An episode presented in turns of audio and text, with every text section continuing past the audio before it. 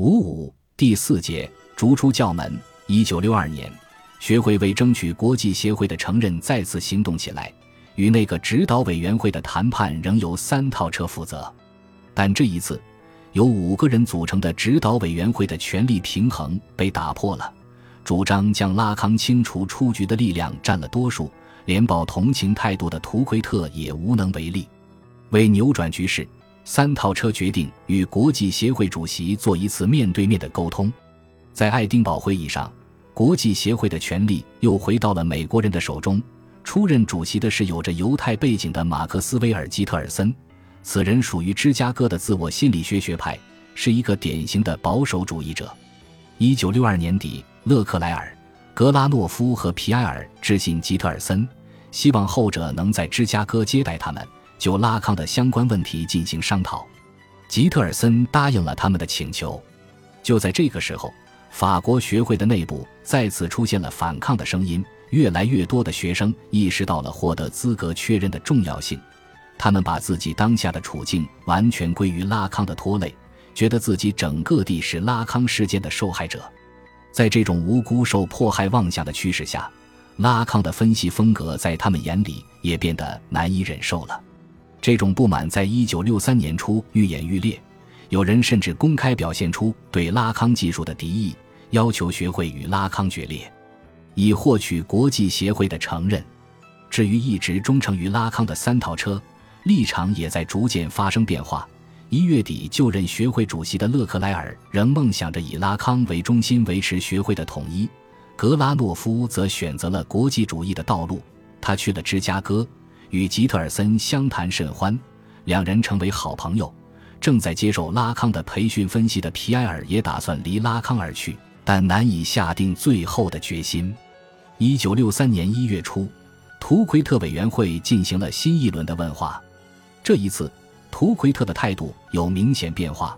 在爱丁堡会议前，他一直希望说服拉康做出妥协，而这一次，他预感到拉康将要倒台。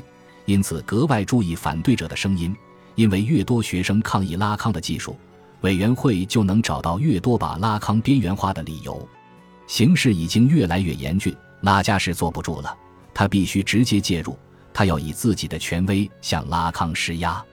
他起草了一个报告，就培训分析师同国际委员会的关系进行说明，强调学会的成员必须严格执行国际协会的要求，这样。拉加什不点名地批评了拉康的程序，同时使自己的态度公开化了，那就是忠于国际协会的伦理规则和技术规则。这份报告在学会中广为传阅，使那些反抗拉康的学生们知道拉加什是站在他们一边的。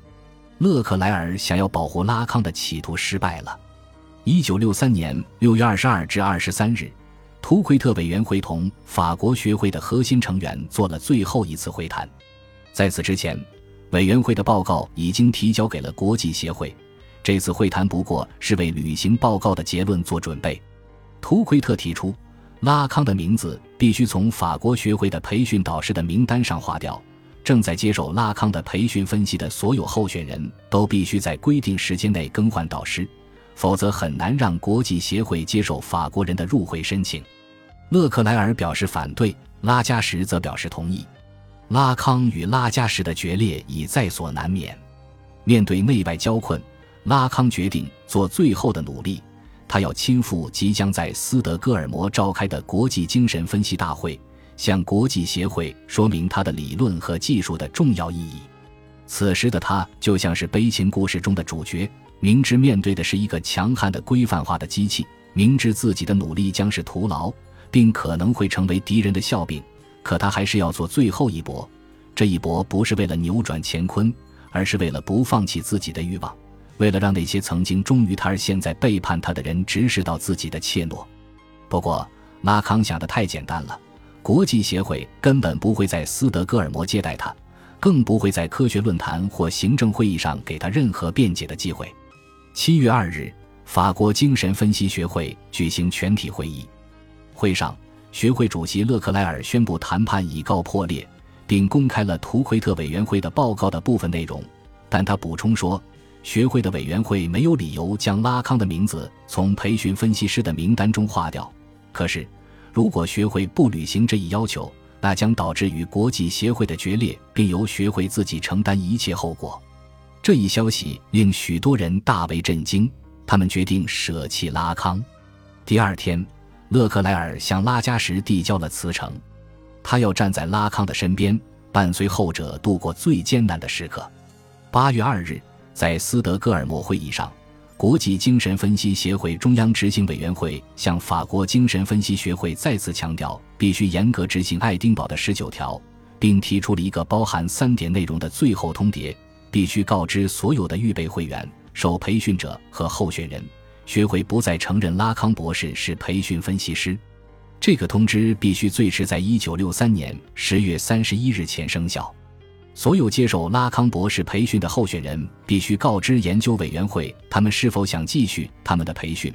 他们必须明白的一点是，他们需要增补一个时期，接受由研究委员会指派的分析师的培训分析。这个通知必须最迟在一九六三年十二月三十一日前生效。研究委员会经的指导委员会的同意，可以访谈那些已经表示愿意继续培训的候选人。以确定他们的能力，这种访谈应在一九六四年三月三十一日前完成。对于所有这些问题，指导委员会都可以发表意见，不论是涉及候选人的能力，还是有关第二位分析师的选择。虽然结果早在预料之中，但这个最后通牒的发布还是给了拉康重重的一击。这一天，他在多尔托、皮埃尔。勒克莱尔和女儿朱迪斯的陪伴下来到斯德哥尔摩的一个郊区散心。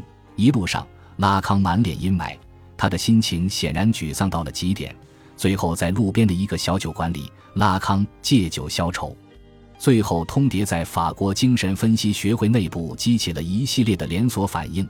在如何处理拉康的问题上，学会分化为两派，占据多数的一派要求学会执行国际协会的命令。把拉康的名字从培训分析师的名单中划掉，占据少数的另一派还想保护拉康。格拉诺夫和拉加什已经决定与拉康决裂，勒克莱尔和皮埃尔则继续做拉康的支持者。至于拉康本人，他一直以来都认为他的学生会支持他，并幻想着这种支持可以迫使国际协会做出妥协。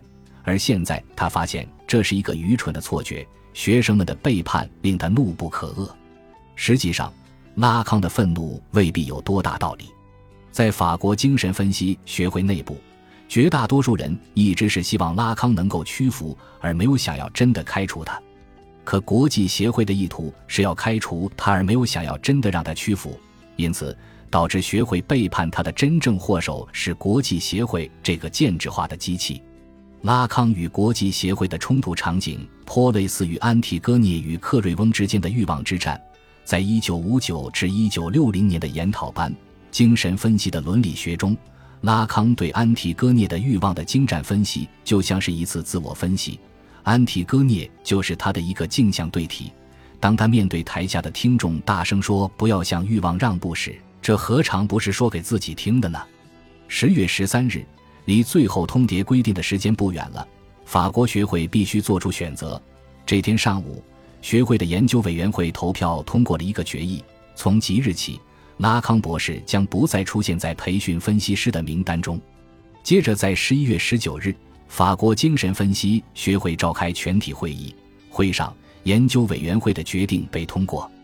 学会主席勒克莱尔和副主席皮埃尔当场宣布辞职。两周后。法维兹·布托尼埃当选为新主席，拉加什任副主席，格拉诺夫任秘书。十一月二十日，就在多数派投票同意把他的名字从培训分析师的名单上划掉的第二天，拉康如期来到圣安娜医院的会议厅，向他的研讨班听众做题为“父之名”的演讲。这本来是他新一期研讨班的第一讲，可他一上来就宣布。这将是他在圣安娜医院的最后一次讲演。一直以来，拉康试图把精神分析学视作一种拒绝简单的真理与虚假的模式的科学，而现在他怀疑这一真理已经被人盗用了。他宣称，有一些人，他指的是格拉诺夫和拉普朗须，后者在前一天投票的时候宣布自己将站在多数派的一边，将用他教给他们的语词和概念，用他指示给他们的途径和方法，转而反对他。他告诉人们，有人声称他的教学的意义不过就是向人灌输了这样一个真理：即人不可能把握真理。他说，这是多么难以置信的误解，多么幼稚的急躁心理！你们在哪里可以找到一种科学，甚至是数学，它的各个章节不是相互关联的？但这与判断真理的转喻功能是一回事吗？你们难道没有看到，随着我的深入，我正在不断接近那个稠密地带一个具体的点，而没有我先前的这些努力，你们就不可能抵达那个点吗？显然，多数派，尤其学生们的背叛，令拉康痛心不已。最后他说：“我在这里不是为我自己寻找借口，然而我应该说，两年了，我完全听信小组中他人的政策执行。”为的是给我必须交给你们的东西留出它的空间，它的纯洁性，在任何时候，我都没有给予你们理由觉得，在我看来，yes 和 no 之间根本没有区别。这种溢于言表的怨恨的确令我们动容，因为它最为真切地暴露了拉康此刻的孤独与无助。其实，拉康只是被禁止从事培训分析，他仍是法国精神分析学会的会员。他的教学活动并不在禁止之列，可拉康本人并不这么理解。他把学会的决议视作是对他的驱逐。他对学会已经失望至极，他要选择一条自己的路。当务之急是为教学活动和研讨班找到新的地点。在这时，两位精神分析圈子以外的人物给了他帮助。著名的历史学家费尔南·布罗代尔邀请他在高等研究实践学校继续他的教学活动。三十年前，拉康的导师科耶夫正是在这所学校举办他的研讨班的。与此同时，在巴黎高等师范学校供职的马克思主义哲学家路易阿尔都塞则安排他到高师重开研讨班。